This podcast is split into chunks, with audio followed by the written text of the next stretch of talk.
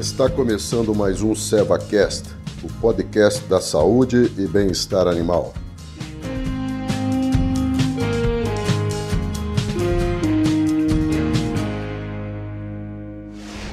Olá, tudo bem? Sou Beth Leal, médica veterinária, especializada em equinos e gerente da linha de equinos da Seva Saúde Animal. Sejam bem-vindos ao terceiro episódio da série em que a gente está falando sobre o cavalo de serviço. É, a gente tem um convidado especial hoje, né, que é o Dr. Eric Borges. Ele é um médico veterinário que sempre trabalhou com cavalo e também no cavalo é, de lida, né, dentro da pecuária. E ele nos falou coisas bastante importantes nos últimos dois episódios. Se você quiser saber um pouquinho mais sobre a importância do cavalo de lida, sobre os cuidados desses animais e mais algumas outras informações importantes, volta no episódio 1 e 2 dentro dessa mesma série.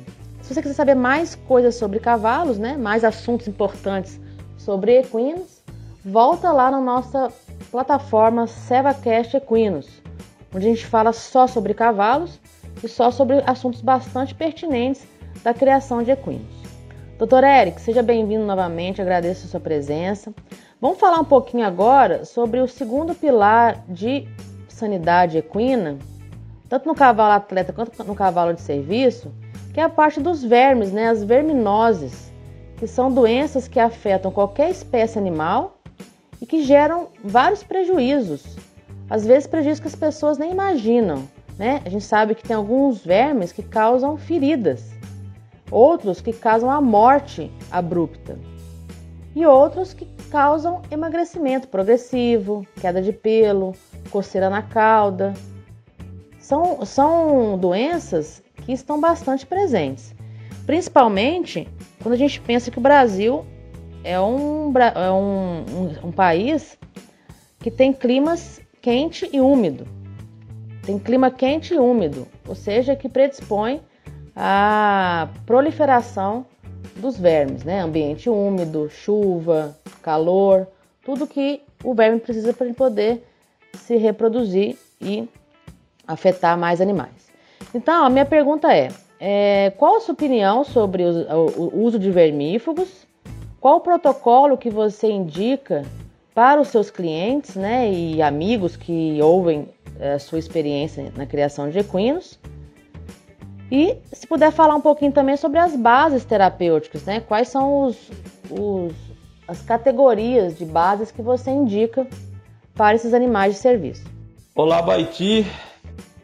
Mais uma vez, obrigado pela oportunidade de, de poder estar participando do SevaCast. É, sou Eric Borges, sou médico veterinário, sou coordenador de demanda do Centro-Oeste do Brasil. Você me perguntou sobre a minha opinião sobre vermifugação é, de equinos. Com certeza é de extrema importância quanto à vacinação, tá?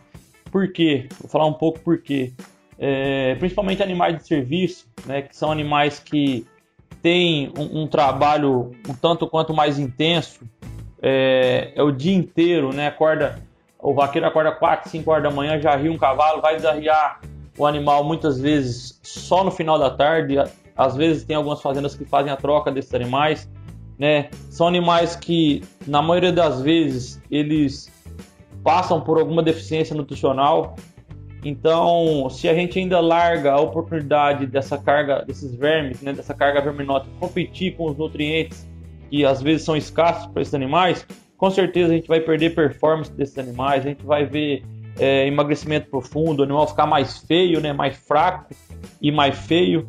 Então, assim, é muito importante a gente fazer a vermifugação. Geralmente nas propriedades onde, onde nós trabalhamos, é, a indicação é que a vermifugação seja feita em animais a pasto, né, que é o animal de lida, que é o animal de serviço, de 4 em 4 meses. Isso estou falando de animais adultos. Adultos eu estou considerando animais acima de 12 meses. Tá? Animais abaixo de 12 meses, a vermifugação indicada é uma vermifugação a cada 60 dias. E regionalmente falando, a gente tem que pensar em manejos de tratamento estratégico. Eu gosto muito de trabalhar com, as seguintes, é, com os seguintes princípios ativos: com ivermectina, com praziquantel, tá? principalmente algum, algum outro composto que tenha ranitidina, tá? Na, o vermífugo que tem, eu gosto muito de trabalhar com handicap e com paddock, com a linha paddock. Então, assim, estrategicamente, é, a gente tem que conhecer a nossa região, é, tá? E assim, entender como é que funciona as cargas verminóticas, né? o perfil das verminoses por região. O sul é diferente do, do, do centro-oeste, né? Por questões climáticas e as verminoses também atacam ou têm a maior presença em período diferente. Então a gente trabalhar com vermífugos compostos duas vezes ao ano e uma vez ao ano estrategicamente trabalhar com, com, com vermífugo de uma base só, tá? Isso aí a gente tem que conhecer onde a gente mora, tá? Mas não podemos fugir desse padrão de animais a pasto, a vermifugação ser a cada quatro meses, então três vezes no ano apenas, tá? E animais jovens que são abaixo de 12 meses a cada 60 dias. E novamente eu, eu vou é, bater em cima de, de, de, uma argumentação que eu não deixo de falar nunca é, nas propriedades que eu sou é, confrontado, que venham, tenham algum tipo de indagação, no custo. Tá? Hoje a gente tem que trabalhar com o custo de tudo. Por mais que o, que o cavalo seja uma paixão, ele é uma ferramenta de trabalho nas fazendas. Então, quando a gente fala de trabalho, ele tem que entrar como custo. Né?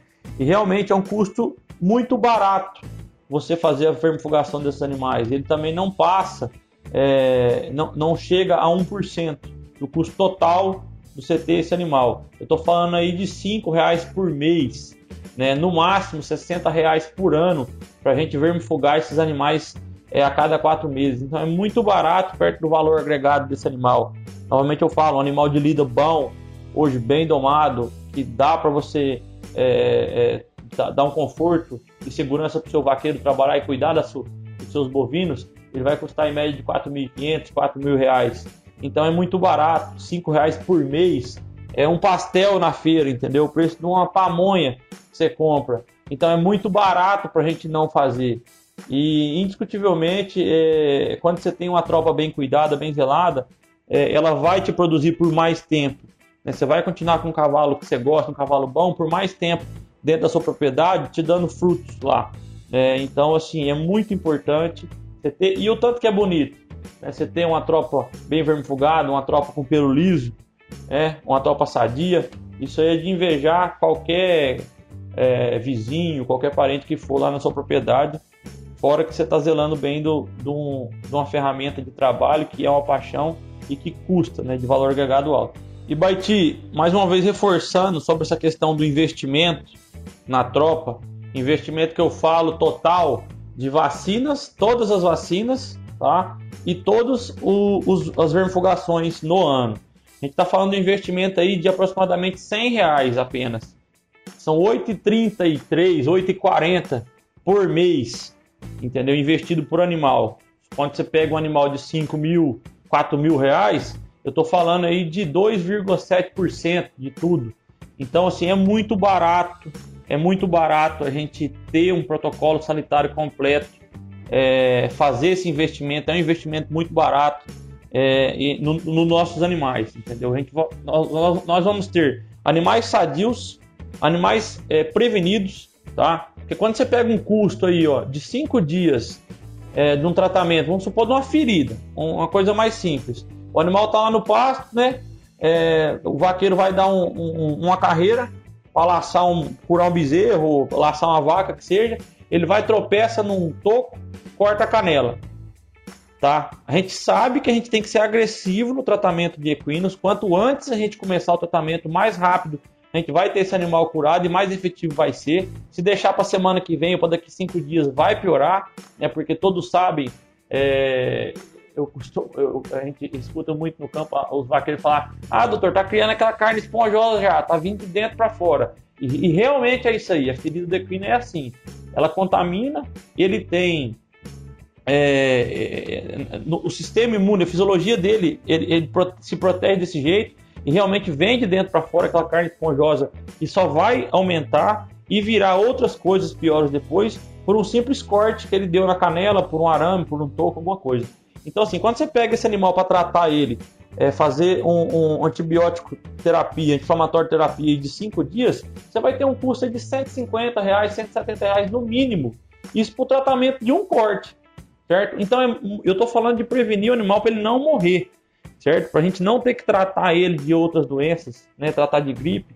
Então eu estou falando um protocolo de 100 reais. É muito mais barato que tratar um simples corte, que às vezes a gente não faz, é, os pecuaristas ou os próprios vaqueiros não fazem essa assimilação. Do tanto que é muito mais barato prevenir é, né, os animais com todas as vacinas e todas as vermifugações do que tratar um simples corte de, de arame ou de um toco que seja.